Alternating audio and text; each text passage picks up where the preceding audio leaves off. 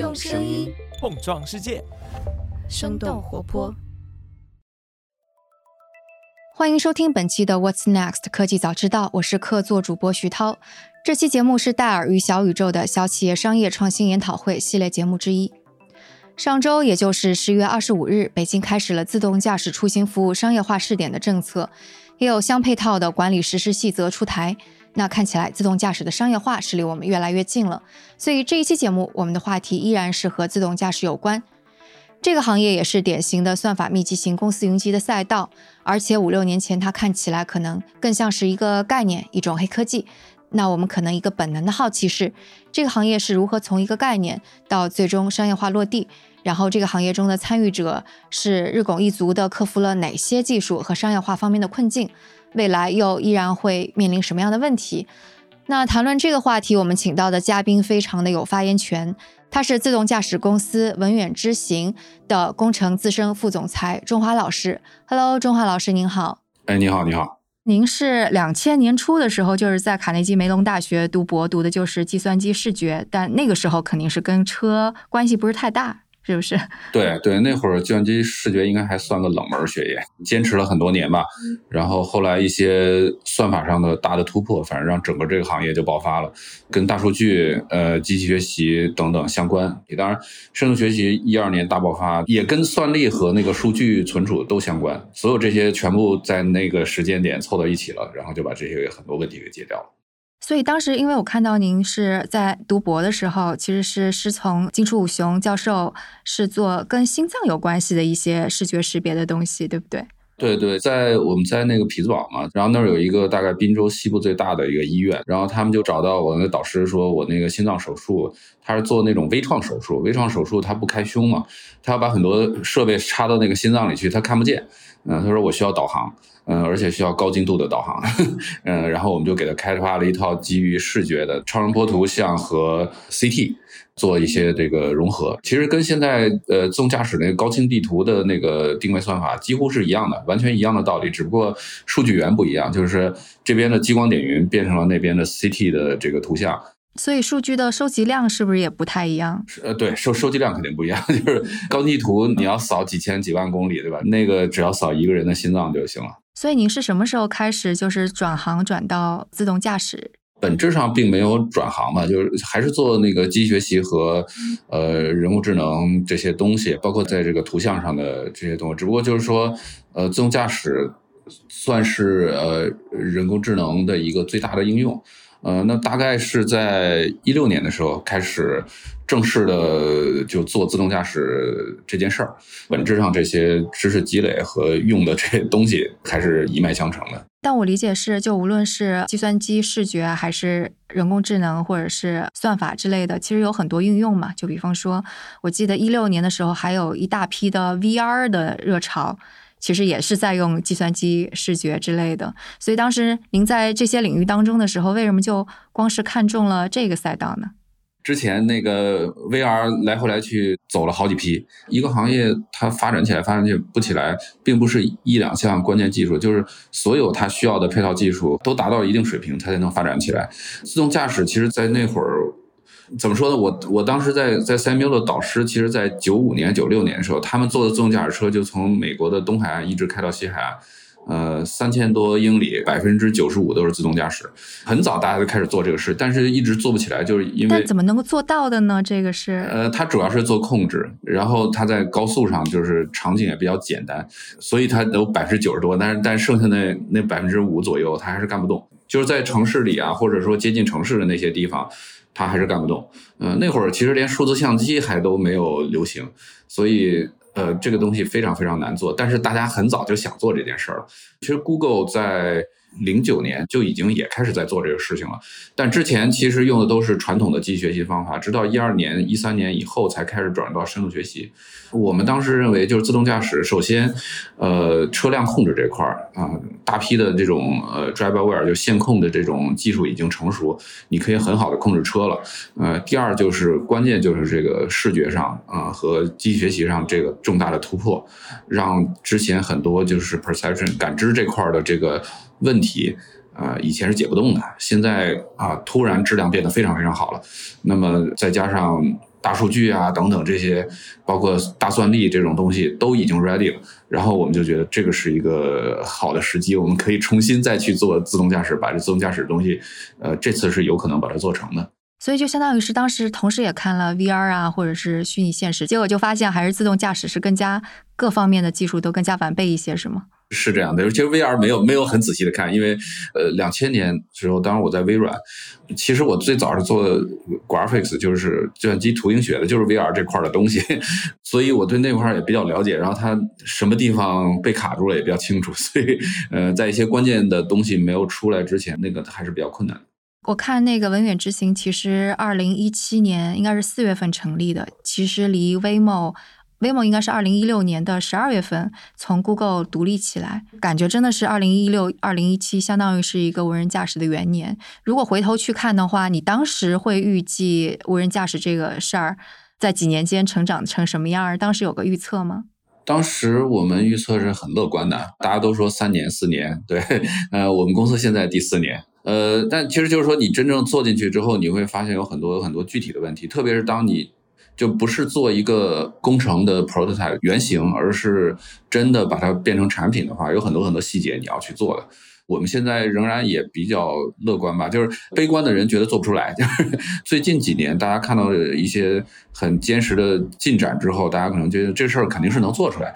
但是就是说，你是十年做出来呢，还是五年做出来，还是三年做出来？那么我们还是。觉得现在应该三年到四年，在一些领域应该肯定是能做出呃有用的东西，包括现在我们做的一些我们叫呃 Robo Minibus 小的那个公车吧，呃已经在我们广州这边的公司周围已经开始做运营了，可能很快也会做对外公开的运营，呃那是纯无人的，是 Level Four 了，所以就进展还是非常。明显的，呃，可能比当初预计的要要慢一点，但我们觉得这事儿近期是能做出来的。嗯，我感觉就是可能对于外界，就无论是媒体啊，还是普通的公众。其实他们没有太多的体感，就包括我自己也没有太多体感，就只是在这个大家热炒的时候说啊，无人车要起来了。但是可能这几年就是稍微这个风口过去一点，大家听的又少一点。但其实我们并不知道你们日拱一卒可能带来的整个行业的变化是怎么样，所以就能科普一下吗？就比方说第一年、第二年你们解决的是什么问题，然后到现在这样。我们自己大概列了一个无人车过去几年发展的这个一个阶段嘛。最早刚成立的时候，基本上就是你把一条路能跑通，呃就不错了。呃，我们当时最早跑通的是在那个美国硅谷，因为公司最早在硅谷成立的。呃，硅谷那儿一个大概一点八英里，呃，差不多两公里多的一个圈儿，就是最早百度也是在那儿跑，那一条线跑出来就很不错了。但那时候的跑跟就是您导师在九十年代时候那个差别在哪儿呢？哦，那还是不一样。就是我们这个还是在城市道路里跑的。当时那个三千多多英里，就是主要是在那种高速上跑，而且前后都簇拥着各种各样的保护，主要是车辆的控制，车辆对周围世界的感知和一些预测和决策。基本是没有的，嗯，我们这个还是在城市道路跑，当然就是说，美国那边的城市道路相对中国来说还是简单很多的。就是第一阶段大家能跑出一圈，跟投资人说说 demo，这这已经不很不错了。呃，那后来其实就开始逐渐的往。更复杂的一小片区域跑，我们当时最早被广州市政府吧邀请到广州了之后落地广州，我们就在我们公司所在地就生物岛是一个小岛，呃，但其实也是呃公开的道路，大家都可以在上面走，只不过人不是很多，在那片区域里你可以点对点的去跑，呃，这是大概是第二阶段。这个阶段是哪一年了？这个各个公司不一样嘛，就是我们大概是我们成立第二年就在这，呃，一八年这样。对对，然后我们在硅谷有一片，在那个广州这儿有一片。一八年我记得 Waymo 跟 Cruise 就是好像在城市街道旧金山已经有一些测试的还比较多了，是吧？对，Waymo 其实它主要是在那个呃亚利桑那，就是凤凰城那边。那个是一个沙漠里的一个城市吧，对 对，路宽人少，天气好，也不下雨。呃，Cruise 相反，它是直接杀到那个旧金山，对，三藩的市中心。那个地方就是路况是相当相当复杂的，然后有上下坡，然后有雾，又下冬天的时候会下雨，等等乱七八糟，什么事情都有。但实际上真正的市场是在那儿，因为就是说，呃，Level Four 的这个无人驾驶公司主要它。最大的一片市场就是出行市场，或者叫 robotaxi，无人驾驶出租车这个服务。那其实说实在，在 Arizona 那种地方，呃，沙漠里，大家自己开着皮卡九十迈那个狂奔的，没人打车的。呃，只有在三藩这种地方，你找个停车的地方都找不到的这种地方，大家才打车。所以我们当时认为，就是 Cruise 这种做法实际上是正确的，就是你直接杀到你最后市场所在的地方去做测试，呃，你会省很多时间。虽然可能一开始会比较难一点，但是应该是在做正确的事情。所以是当时二零一七年的时候，你们就意识到 Cruise 他们的这个选择是对的，是吗？对，对我们其实我们一开始也是这么想的。虽然在硅谷吧，但是群中国人嘛，目标也是中国市场。所以杀回来之后，这就广州刚好是一个一线大城市嘛，整个这个城市也比较开放，呃，对新的事物也比较接受。那我们来到这儿，我们就直接在广州的市区跑。这个路况比 硅谷要复杂多了，呃，所以但是我们一直坚持在这跑，就是我们在一八年的时候就跑到广州的市中心那个广州塔，就是一个标志性的建筑，在那附近就已经在做很多路测了，啊，然后当然我们在黄浦区很大一块区域，我们其实在一九年的时候我们就进入就是我们所说的第三个阶段，就是大规模的。大范围的这种任意点对点之间的这种测试运营，实际上我们一九年十一月就推出了，在整个黄浦区大概一一百四十四平方公里的区域内任意点对点可以打车，而且是对全部的公众开放的。像像 Waymo 在 Arizona 它也开放了，但是你要填表，你要申请。然后他那边要审批，对，呃，各种各样审批过后，筛选了大概一千个人，只有这这些人可以坐车，其他人你在旁边看着吧。呃，那我们那是完全公开的，就是任何人都可以去打车。呃，所以在这差不多是第三阶段，就是大范围、大区域的任意点对点的这个运营和测试。所以有人申请，申请的人多吗？呃，我我我现在政府还不让我们没有人，就是前面还有做一个安全员，但他基本上不会碰任何驾驶的东西。呃，我们推出有一个 A P P，就是就跟平时大家拿那个滴滴打车几乎是一样的，就我们用 A P P 去叫车，然后他就会过来，然后你上车，然后到店儿就要下车。下面一个阶段就是把安全员去掉，就变成纯无人，嗯，我们叫 True Driverless，这个可能也是。最近一两年，大家开始逐渐的进入到这个阶段了吧？就是 Waymo 是最早的，一九年下半年的时候，他在 Arizona Phoenix 那边开始做的这种车上没有司机的这个运营，当然也是那个邀请制了。我们大概在两千年七月的时候得到中国第一个车上可以没有司机的这种测试许可，呃，是广州颁发的。然后今年。得到了美国的这个 True Driverless Test Permit，嗯，也是加州发的，对，所以现在我们在中美两边都在做纯无人的这个运营，这应该是第四阶段吧。现在就是，就是说这个还是在小范围内，在下面我们希望的就是在大范围的纯无人。呃，我们现在的 Mini Bus 实际上是在小范围内，就跟我们最初刚到广州一样，我们在我们公司周围做纯无人的运营。那么下面就是系统逐渐稳定，然后各个方面，其实这这里还包括硬件的这个支持，呃，车辆底盘的支持，这些支持都上了之后，那我们我们会下面就推到更大的范围内。其实我们也在慢慢往前走。什么叫做硬件的支持？自动驾驶由于它没有人了嘛，呃，就是说，就任何机械事情或者说那个呃系统都会有出问题的几率，那么保证它出问题几率。越低越好的最简单的方法还是加冗余，就是比如我计算单元会坏，但是我加两个，对吧？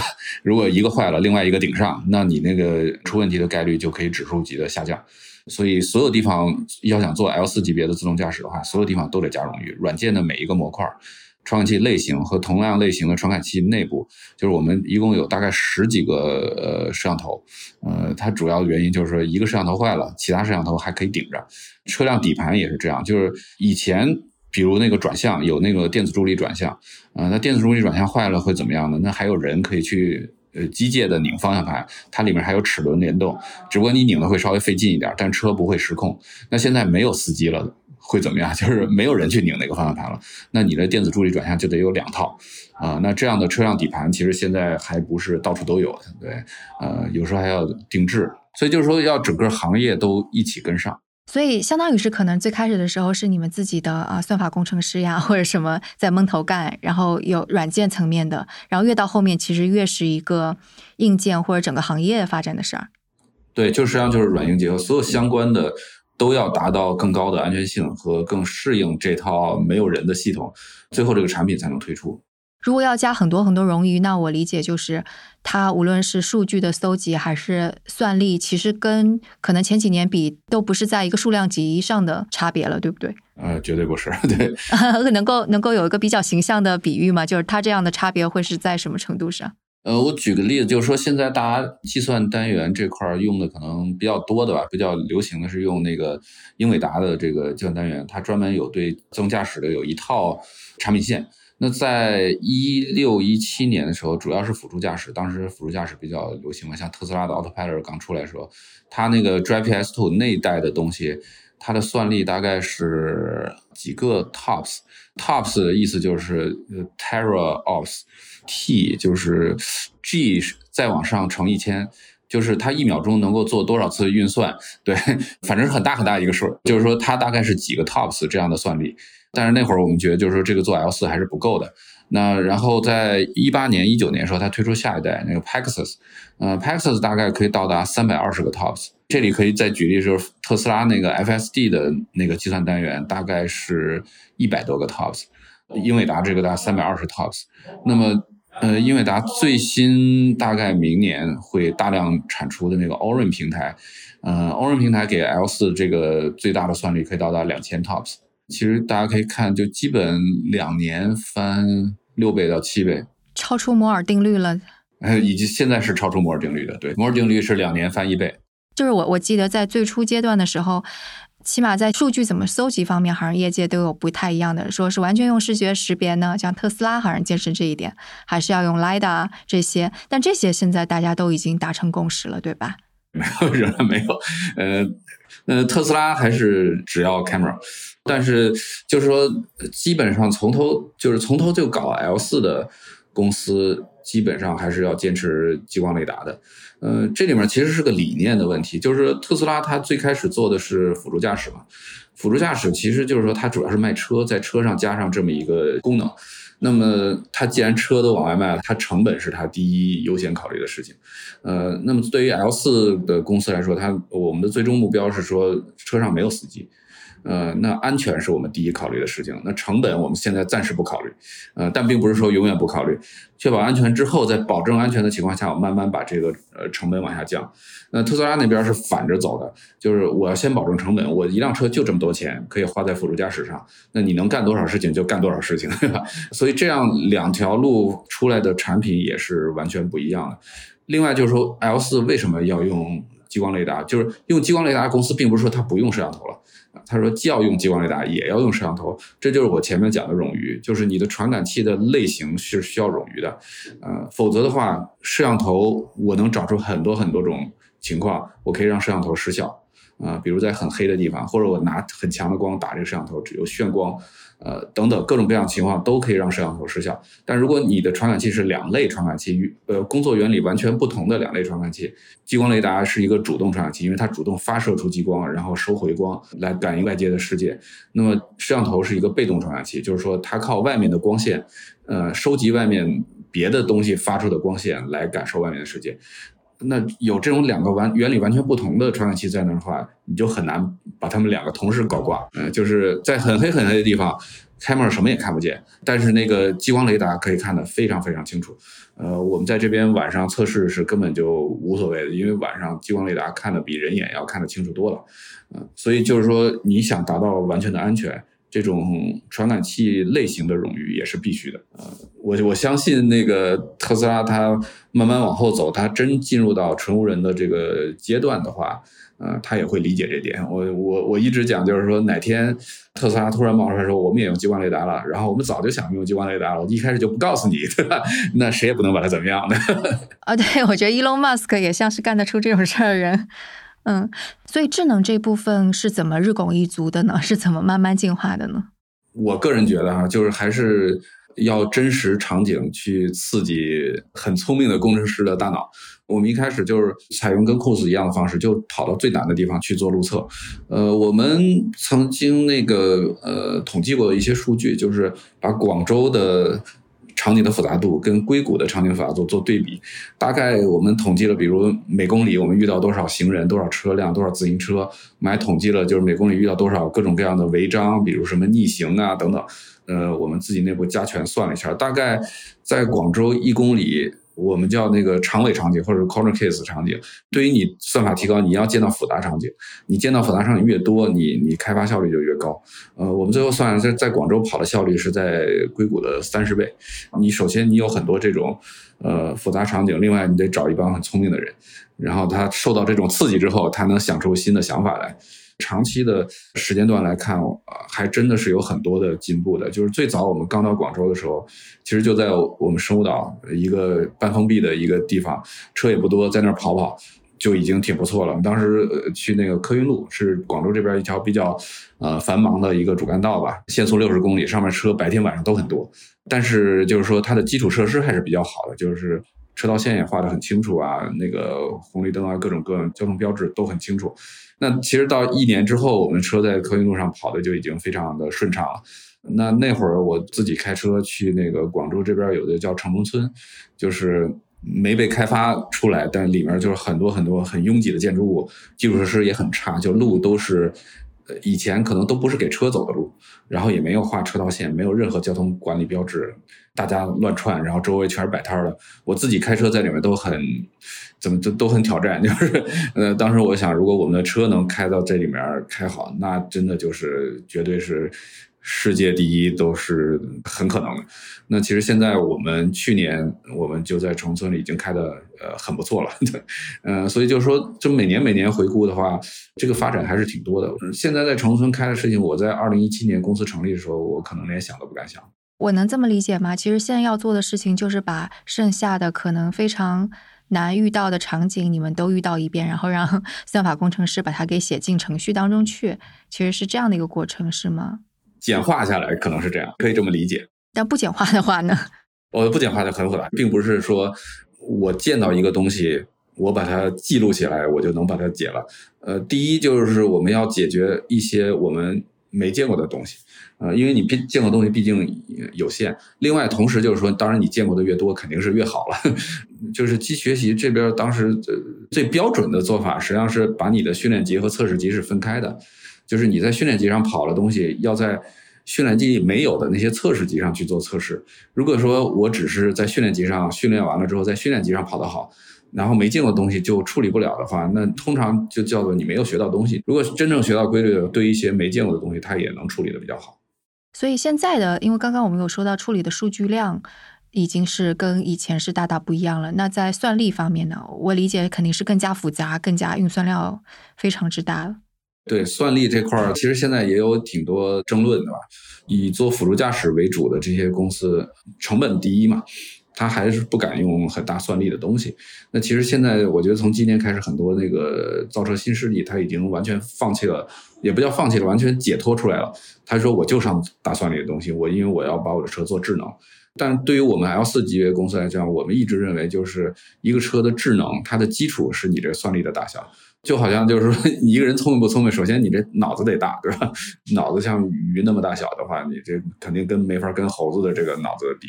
对，这个算力其实基本就跟这是一码事儿。就你的算力越大，你的系统就可能越聪明。所以这就为什么造成了我刚才前面讲那个英伟达的这个呃系列的芯片是以每两年六倍到七倍的这种速度往上翻的。很多公司还在向英伟达要求更多的算力，那么我们应该也会一直。保持算力的不停的增长，因为只要你算力增长，那个软件工程师总是能想出办法把它用掉的。嗯，所以就是一个无比密集的算力的公司，就像那个特斯拉，它肯定也会去想成本的问题。那算力这个，你们怎么去平衡密集算力和成本之间的关系呢？呃，L 四级别公司它主要是做 robotaxi，比如像这种这种商业模型，它不是卖车。它是卖服务，可以想象，就是说我们最终是要做一个出租车公司，但我这出租车公司没有司机。我们跟一些出租车公司合作吧，也就是说，出租车公司大概百分之七十的收入其实都是给到司机的，然后它其他的这个成本都非常非常低了，已经被压到非常非常低了。那么我们要干的事情呢，就是说用呃，人工智能取代这个司机平时这种每天不太有意思的这个工作，那把这百分之七十的这个成本给省下来。如果你省的是这百分之七十的成本的话，那其实你可以用很高端的东西。我们举个例子吧，其实一个一个司机一年呃一个月大概工资和各种各样的保险呀、各种福利，可能有一万块钱在一线城市吧。很多出租车可能他一天要开二十个小时，他是两班司机在那儿。大家可以简单算一下，就是这个东西应该还是能买不少呃非常强大的计算力的。但如果你做辅助驾驶就不一样，辅助驾驶比如像特斯拉的呃，它那 Autopilot 是 by default 就是说自带的，但是它你要加更高一级别，可能要交三万块钱。但它三万块钱就是一次性交了，你今后开四年五年就这三万块钱了，那你所有的东西都要比这三万块钱便宜，呃，你才能挣钱，对吧？呃，那跟我们那个一个月两万价值是完全不一样的。所以在这种呃商业模型情况下，就注定就是说 L 四的公司可以用更高端的一些东西，因为它最后把司机完全取代之后，它产生的价值也更高，它能花得起这钱，对。刚刚也讲到，就是说在那个训练模型啊、训练算法的时候，你们会增加很多的算力。只要是给工程师聪明的工程师，肯定是可以把算力给用掉的。我还记得，就是采访之前看你的报道，说你在 Google 的时候会用加机器的方式来解决一些问题，比方说用一万两千台机器来跑实验，这个数字非常之惊人。那但是你你在文远之行这样的一个初创公司，肯定也还是要平衡这些东西的，对吧？对对，在 Google 它那是一个非常成熟的庞大的产品了，呃，然后它有全网所有的资源在那儿，它它当时跑一个东西确实需要很大的很大的，实际上是一个大的数据中心在去跑那个整个的那个流水线，呃，在我们这边其实是我觉得也是逐步逐步会到那个那个点，但现在可能暂时还没有到那个点。其实我们也有自建的数据中心，我们也用一些云服务。用一些比较呃灵活的网上云端的计算资源来满足我们的模型训练的呃这个需求。其实特斯拉也是一样，它自建了很大很大的这个呃离线的专门做训练用的这种大的数据中心。呃，TOPS 再乘一千可能是 P，我们大概的 offline 的算力应该有上百个 PetaOps，而且我们每年大概会往上固定的一个百分比会把它往上加。那也是一笔巨大的成本。呃，肯定是的，肯定是的。但其实像戴尔的白皮书里边也有去提到经济型算力的方案，说的其实就是企业是可以选择性价比更高的方法去平衡算力和成本。所以实践中你们是怎么去做的？其实我想表达意思就是，算力我在允许的情况下，我一定要越高越好。当然，这个允许是谁允许呢？就是成本是一一个方面。呃，这就为什么我们现在没有直接像特斯拉这么猛的这个算力，就是特斯拉。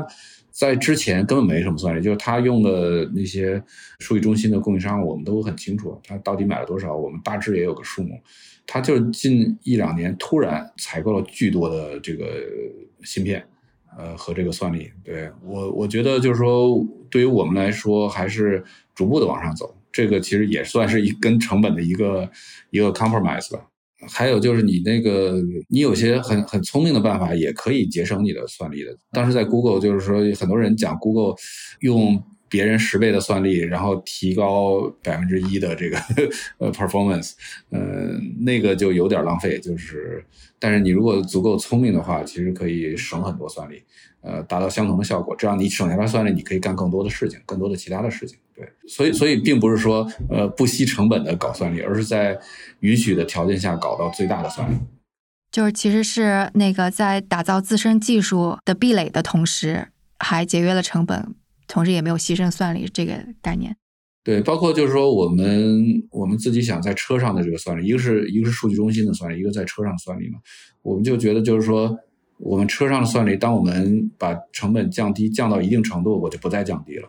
我就保持这个，就是说，对于商业模型来讲是可以承受的这么一个成本。那我我保持这个成本情况下，我我买我最好的算力。这个同也不是说就完全不考虑成本。那数据中心就是刚刚所说的，说会用更加聪明的方式，是这个意思哈？对对对，因为因为数据中心的成本还是不低的，虽然我们花了很多钱，但是你这里如果能省钱，肯定是要想各种各样方法省钱。哎，像你们会想一些什么办法来省钱呢？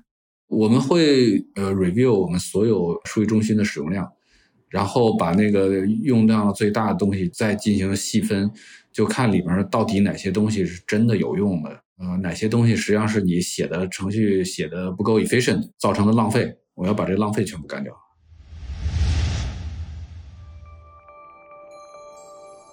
对于计算密集型的小企业，平衡算力和成本的经济型算力模式对企业的发展至关重要。那戴尔最近的二零二一小企业数字初始化指数二点零，为各类型的小企业都提供了定制的数字化解决方案。那如果你想获得这份白皮书，请在微信上搜索并关注戴尔小企业官网的公众号，那回复“白皮书”就可以获得。公众号的名字是戴尔小企业官网，回复“白皮书”就可以获得。那接下来，请大家继续收听下面的节目。因为刚刚说第一阶段、第二阶段、第三阶段感觉都很顺，有没有到哪个阶段可能是你们感觉比较迷茫的 感觉？技术？进展慢了一点儿，或者战略没有办法看清楚之类的，技术困难一一直会碰到，但其实就是说，至少现在觉得都磕过去了，嗯，所以难这个事儿倒不是最大问题。这战略这块儿，我觉得我们一直还是看得比较清楚的。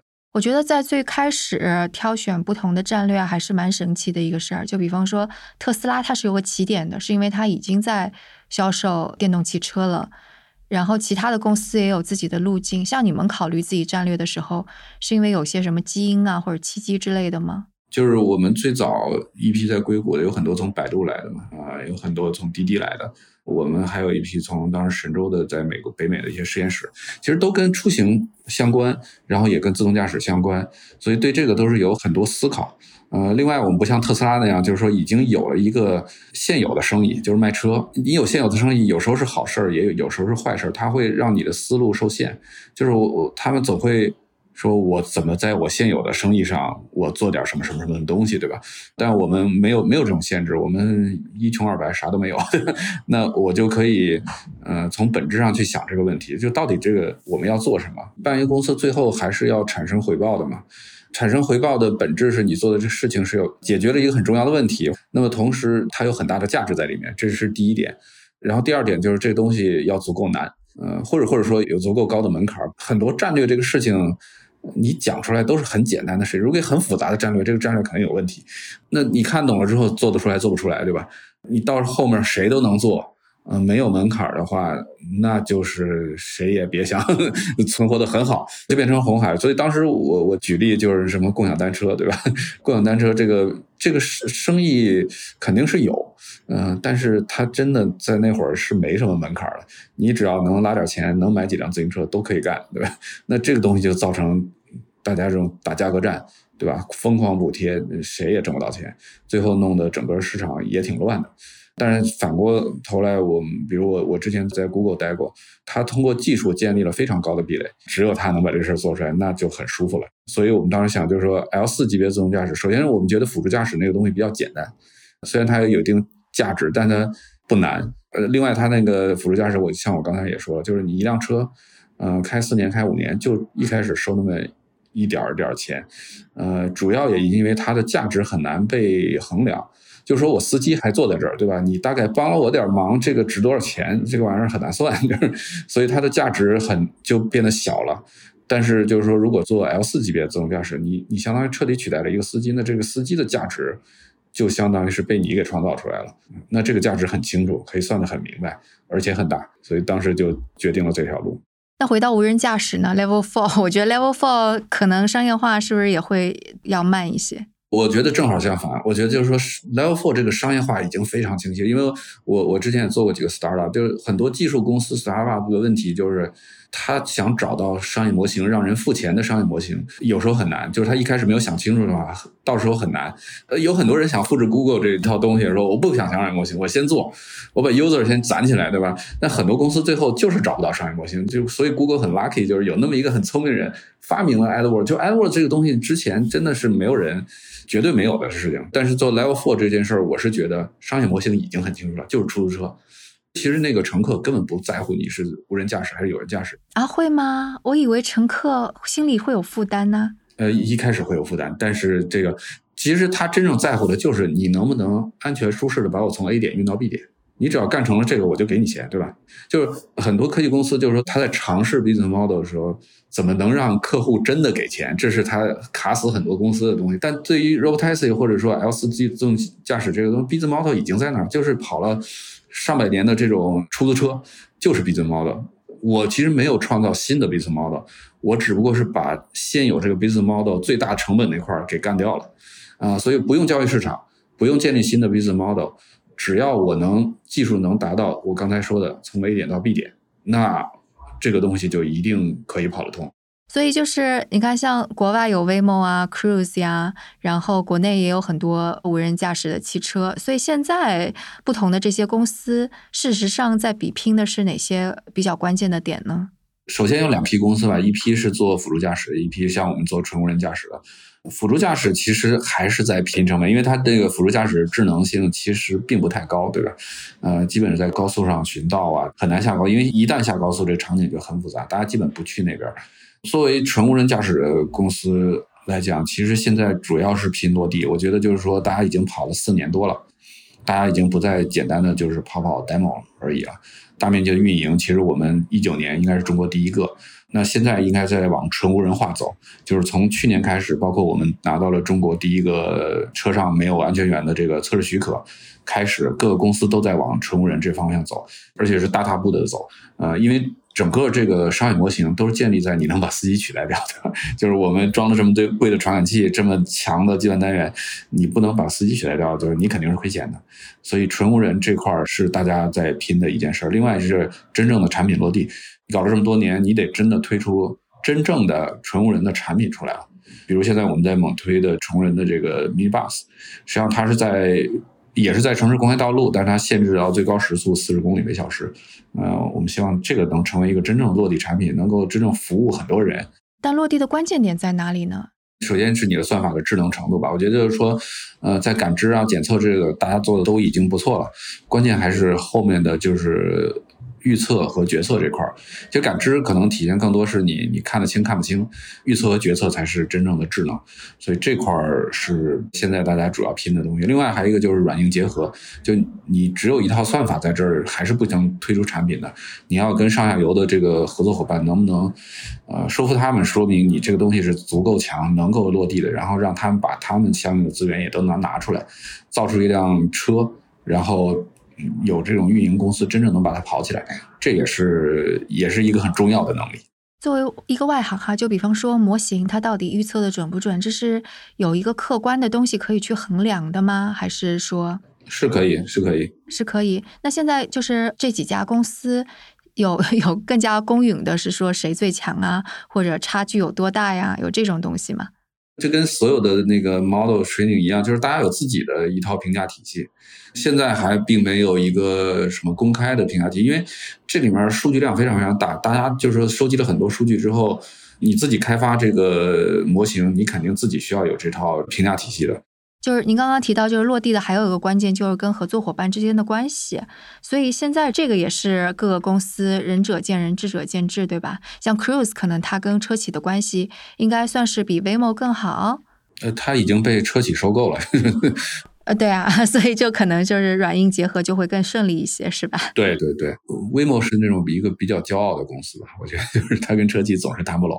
是因为他想要服务所有的车企，是这种感觉吗？还是说他本来就是他肯定不想服务所有车企，嗯，他是要所有车企服务他，就是啊，他是希望类似于像那个 Apple 之于软呃硬件供应商一样的感觉吗？没错没错，其实就是说现在行业就是有这么一个潜在的矛盾，就是其实像我 L 四的公司最终要做那个 Road Taxi，比如 Road Taxi Service。其实最终这个 service provider 就是这个服务商，就变成了最终的 to C 端，嗯，他直接跟客户打交道。以前是不一样，以前是车厂直接是 to C。如果变成了这样的话，那实际上是这个运营商从车厂那儿买车，然后通过我这儿加工改造变成一辆自动驾驶的出租车，然后再去给用户卖 service，呃，卖服务。那实际上车厂的地位就变了，对吧？车厂就。变成供应商了，变成这个出行服务的供应商了，所以有些车厂是不愿意这么干的。就是说，因为车厂其实我个人感觉，车厂的核心的能力，一个是对它的供应商的把控，另外是自己的品牌。它的品牌实际上建立于它对直接 to C。但如果就是说你变成了一个出行公司的供应商，那么直接 to C 的是出行公司这个品牌，就没有这个车的品牌了，因为大家都差不多，所以那个车辆的品牌会慢慢的淡化。所以在这里就是说，车厂跟自动驾驶公司，如果大家没想明白怎么合作的话，就也是一个挺难的事情。所以这个也是可能在这几年需要去解决的事儿。有各种各样的解决办法，像 GM 就是我直接收购 Cruise 的，然后保证它的独立性，然后你爱咋着怎么弄，反正你最后搞强了，等于是我强了。车企也就是在这做自己的出行公司。然后做自己出行公司之后，再跟自动驾驶公司一起合作，这样，这样就是说，他先把一只脚踩到服务供应商这块儿里，就保证自己在未来可能就不会完全失掉 to C 的这个机会。那传统车厂在这几年间其实也花钱，就是投资啊，做投资呀，观察他们的思维模式是有发生了一些很大改变吗？还是包括在合作方面？美国的车厂，它的思维转变是最快的。像 GM 很早投十亿美元收购那个 Cruise，当时 Cruise 就没多少个人。所有业界人都吓傻了，就是 不知道这怎么回事，所以 GM 当时还是非常非常激进的。然后后来 GM 这么干了，福特肯定就是跟着干的。然后福特当时收购了 Argo，对吧？然后日本车厂是紧随其后吧，丰田呀、那个日产呀，其实在中美都有布局。那相对来说比较慢的是欧洲车厂，好像迄今都没有什么太大的布局。对，这传统车厂这块大部分是这样。中国车厂就是像那种造车的新势力，可能很多自己他会做一些事情，呃，先从辅助驾驶做起，然后声称可以做到，慢慢的做到这个纯无人。呃，大家基本就是复制特斯拉那条路嘛。呃，其实特斯拉也是自己做，因为大家都知道做自动驾驶这个东西不便宜，嗯，所以只有有实力的车厂才这么干。嗯，没实力车厂可能他就是说，我就老老实实给能给 Waymo 做个供应商也可以，对吧？烧不起这个钱。对对对，所以我就不去争那个东西了。我我找到我这个生存空间，我好好在那里呃做好也可以。因为车厂比较多嘛，所以大致是这么一一个套路。就就算自己弄了一家那个自动驾驶公司，他们可能自己也没法完全养得起。像那个 Cruise 也在外面融资，福特收购的 Argo，最后他自己还是跟那个。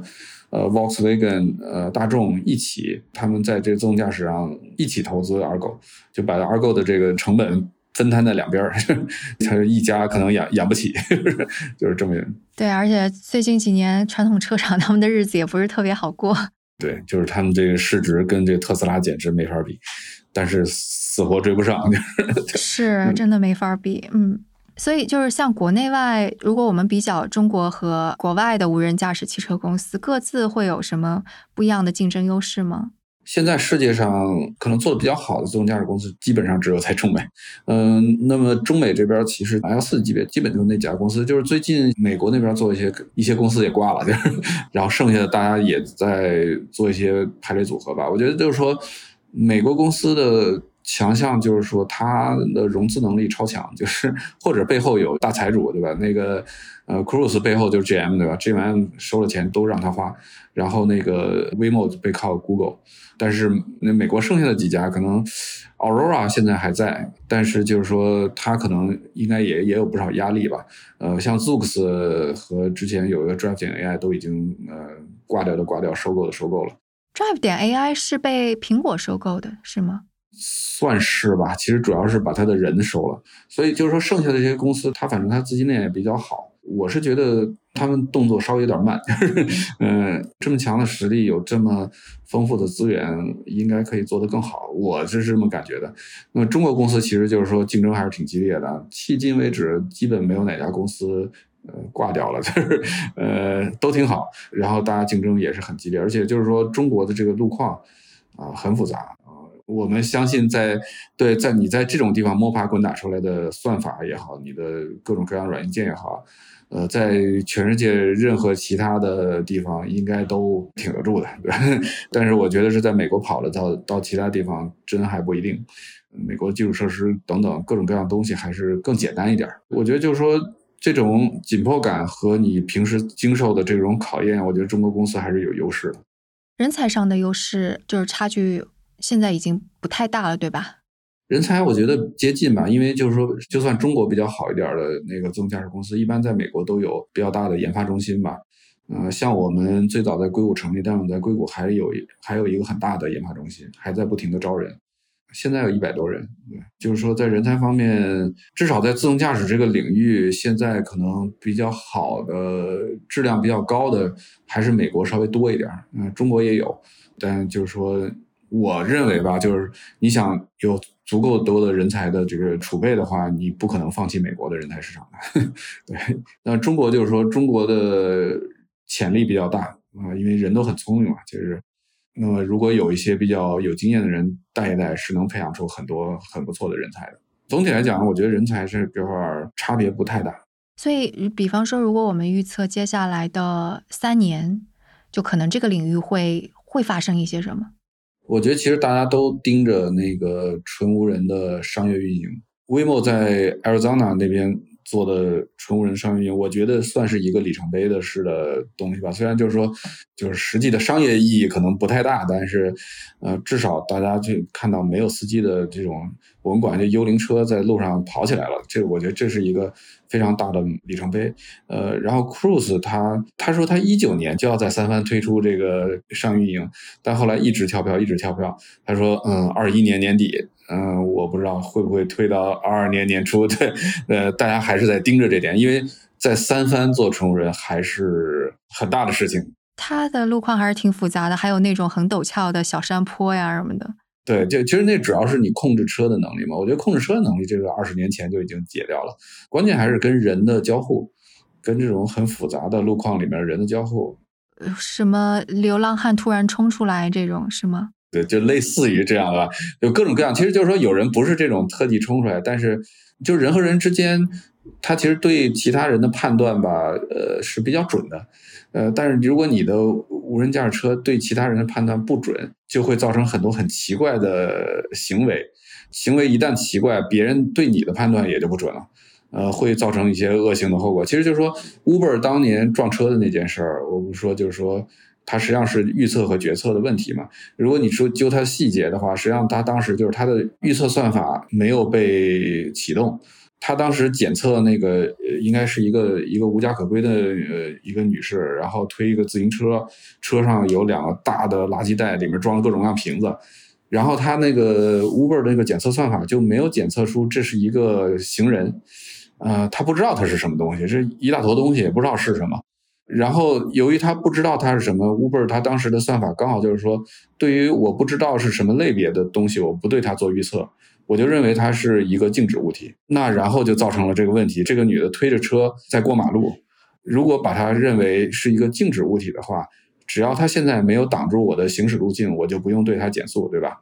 然后后面他的他的决策就一直照着这个方式走，但是他每帧看到他这个女的都更接近行驶路径，但在此之前，Uber 的车一直没有减速。当他真的进入他路径里面，Uber 车发现离他已经非常非常近了，呃，可能就一秒钟就撞上了。他要以巨大的刹车减速才可以，然后当时在 Uber 的这个决策里面又有一个非常非常蠢的这个决定在那儿，就是说我为了让乘客舒适，我不会自动驾驶产生巨大的刹车，所以当我系统发现我需要巨大的刹车才能安全的话，我基本认为这个系统可能有问题，这肯定是假的。然后我不会刹车，但是我会提醒安全司机去看这件事儿。当时就是距离这个女的已经只有一秒钟的距离了，提醒这安全司机，让安全司机正在看看手机，对吧？呃，他等抬头这一秒钟就过了。有有专业人士统计过，呃，人在完全没有准备的情况下突然看见事儿做出反应的时间，可能最长得有三秒钟。他一抬头，那个人已经在面前，根本刹不住，直接把人撞死了。所以就是说，呃，你的预测要预测的不好的话。后面是会有严重问题的，所以在三番那种混杂的路里，你对每一个人的预测都要预测的比较准才行，或者说你背后的那个你的那个决策，你知道我没预测准，你能够用其他的办法去补偿，然后同时又能做的比较舒适。其实这个是个非常非常复复杂的问题，呃，包括我们在那个城村里跑，那城村里比三番要要复杂多了。就是三番其实说实在，正常来说大家还是比较守规矩的。基本很少有那种没有任何交通标志管理的这个路口，就要不有红绿灯，要不有那个那个停止线等等的，就是总体来说还是比较规范的世界。但是但是在中国有很多这个非常不规范的世界，那会儿就靠全部靠大家的共识。但我想，可能这个也是难的地方，因为我们不担心说，呃，无人车之前已经被训练过的情况它做不好，我们怕的就是它有出现一个特别意外的情况。这个是可以解决的吗？还是这个风险永远是存在的？我觉得这个风险是永远存在，但就是说，你对于一个商业上可用的一套系统来讲，只要你这个风险低到一定程度就 OK 了。比如像天天飞的这飞机。谁敢说它百分之百绝对不会出问题？没有人敢这么说。嗯，但它那个出问题的几率低到非常低，嗯，大家就就可以接受了，因为这这个世界上不存在百分之百都没问题的东西。嗯，所以我觉得就是说，对于一个商业可用的系统的话，你只要比人好，嗯，我觉得就没有人没有人会去说你这东西不该上，对吧？你还是应该让人开。呃，这个应该不会的。我还有一个不是特别明白的地方，就是因为刚刚您已经说你们的车已经可以在。城中村这样子的地方在跑，就这种地方，可能我开车都会有点害怕。我就觉得它已经很智能了。那接下来要提升它的智能，是要再再提升哪方面呢？我说跑得很好，跑得很好。如果你抓细节的定义，你还得还得看，就是说你跑一天可以，跑两天可以，跑一年可以，跑两年可以，你跑多久会出大事儿？这个是要要彻底搞清楚。其实，在汽车行业很多。呃，跟安全相关的东西也是这样，你需要大量的数据证明，或者说提供足够的证据去支持说你这个系统已经足够安全了。就是我今天跑得好，明天跑得好，我没法百分之百的确定我我后天还跑得好。就像你刚才说，就是可能会有你从来没见过的事情发生。呃，那这种发生的概率到底是多少？你得有足够多的数据去证明这件事儿。所以就是说，那个我们最近跟汽车行业的人也做很多交流嘛。其实汽车行业也是，他们对供应商的控制也是这样。就是你这个车，比如你这个零配件在外面有有没有跑过上百万公里的或这个测试，或者说有这种的记录，有和没有是非常大的区别。那对于你们自己而言，你们会要求跑多少里程，或者是要跑多少年？呃，我们现在就是基本上有一定的里程数吧。比如说，我们想在一个区域进行无人驾驶、纯无人的测试，那我至少要跑个一万公里，没有任何问题，我才可以启动这件事儿。那么后面还会继续的不断的跟踪，然后一旦有问题的话，我要确保不光是这个问题本身和这个问题可能相关的一切其他所有的问题，我都要确认都全部解掉了之后，我才会重新再跑起来。所以这个预测就是，比方说未来三到五年哪个时间点可能就是你预测，基本上这个概率已经很小了。有这样的预测吗？呃，我们现在实际上就是一个区域一个区域的往外扩，比如在我们在广州一些我们跑的比较久的这些区域，其实基本已经达到我们这个要求了。对，我们会逐步的推出纯无人的测试，然后纯无人的运营，然后纯无人的对外公开运营。呃，这些其实在今年应该就会有一些地方已经可以到对外公开运营了。然后我我一直认为就是说，我们最后肯定是是这种区域在不断的扩大、不断的扩大、不断扩大，嗯，一步步的来。我明白了，就并不是说那个只要是这一部分测试的已经到三年了，就可以把这辆车撒到什么青海、西藏去跑一圈儿，而是说我们要进入一个城市，正好它是因为是无人驾驶出租车，所以你可以在一个区域内。呃，测试成熟了之后就推出它，是这个意思。是这样的，就是我们另外就是说，这还是 Robotaxi 就是出租车的一个一个好处。呃，包括我们跟如奇，呃，这次跟如奇合作，我们之前跟高德合作，呃，有一种叫混合派单模式。我们是区域一点点扩大嘛，但是如果我们只在这个区域提供服务的话，那个用户是很很郁闷的，就是他他就不会用你的车了，因为我其他地方都去不了。那么我跟这种平台做混合派单，就是说。只要在我的区域内的这个单子，你叫来的可能是一辆自动驾驶车；那在这个这个区域外面呢，你叫的可能是一辆正常的人工驾驶的车。那对于呃出行用户来讲，它是无感的，呃，它任何的需求都可以得到满足，只不过是不同的运力满足它。那么随着我们区域越来越大，车辆越来越多，那这种混合平台上叫到我们自动驾驶车的几率就越来越高。所以它并不是一个零一突变，呃，而是这么一个缓慢的、略微缓慢的一个一个渐变的过程。所以我们在一定区域能跑，并不影响我们推出服务。所以这个也是这个卖服务这种这种 business model 的一个好处，对。哎，所以那个会有什么意外啊？有这样出现过吗？我们可能有一些不舒适的东西，就是说一些判断的不够精准啊，会有一些急刹啊什么的。安全事故还是比较少，基本是没有主责的安全事故吧。但是被别的人类司机 撞到的，这个是有。对，所以就比方说刹的急不急呀，或者怎样变道怎么，这个也是你们也得算进去。呃，对对对，然后比如卡死了什么的，就有些地方特别挤，我们的车不敢往前钻之类的。别说是那个无人驾驶汽车了，我刚回国在北京开车，我都觉得就是如果我不大胆一点，我那个路口 永远过不去。我们在实际路测，反正就是有几种这种竞争吧，就是有的是那种。零和的竞争，就比如说很拥挤的地方，我要换道过去，对吧？我换过去，对方肯定就慢了。呃，我换不过去，对方就快了，就是就是那种零和，就是那种真是要比较狠一点才行。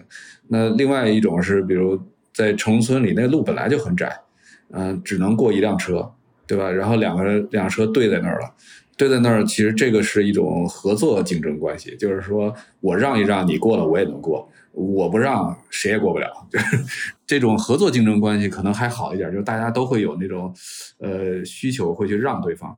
哎，所以这个无人驾驶它也能够判断了是吗？是是，我们现在就是说，我们现在在合作竞争这块做的比较好了，就是因为大双方意愿都比较好嘛。然后在竞争这块，我们在在继续的不断提高，因为竞争这块它是有风险的。对吧？就是为啥你你刚回来不敢跟人挤呢，对吧？就是怕撞了，对吧？嗯，但后来就是估计掌握技巧之后，胆子大一点之后，你就敢挤了，对吧？我们现在就是在培养这个胆量，但是就是胆量的前提是你的技术好。我怎么感觉我就像你们的无人车一样？就刚刚你说的第一种竞争我也经历，第二种竞争我也经历。因为我不开城中村，但是我开胡同里，我们公司在胡同里，所以经常遇到那种怼在一块儿的。但是那个就很很需要就是双方的交流。就比方说对方会跟我说：“哎，你往后退一退。”或者旁边有个大爷跟我说：“哎，你往这儿来一点儿，你就可以塞进来，他就可以过了。”那遇到这种问题，无人驾驶车怎么办呢？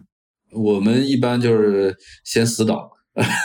等着看对方实在没反应，我们就后退。对，因为我们我们现在还没有跟人呃说话的这个能力，就是。所以就要不就是从那个巷子里一直哇，那这个风险很大。如果后面又来了一辆车，前面又有一辆车，啊，那那个人开车对人开车碰到这种情况也是一样的，没没啥区别。但这个的好处就是说，大家如果谁都不动的话，谁也过不去，就是没有任何好处。所以大家有这种有这种需求，都会想办法怎么把对方放过去，然后我也能过去。哦，所以这个其实是我之前我完全没有想到，就你们在设计无人车的时候，其实考虑到了各种博弈的状态。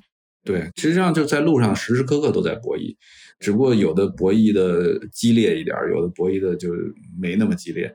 呃，就比如别人正常换道，我们叫 cut in，直接切到你前面来。对吧？这如果他切的近的话，实际上就有很强的竞争关系。我让他还是不让他？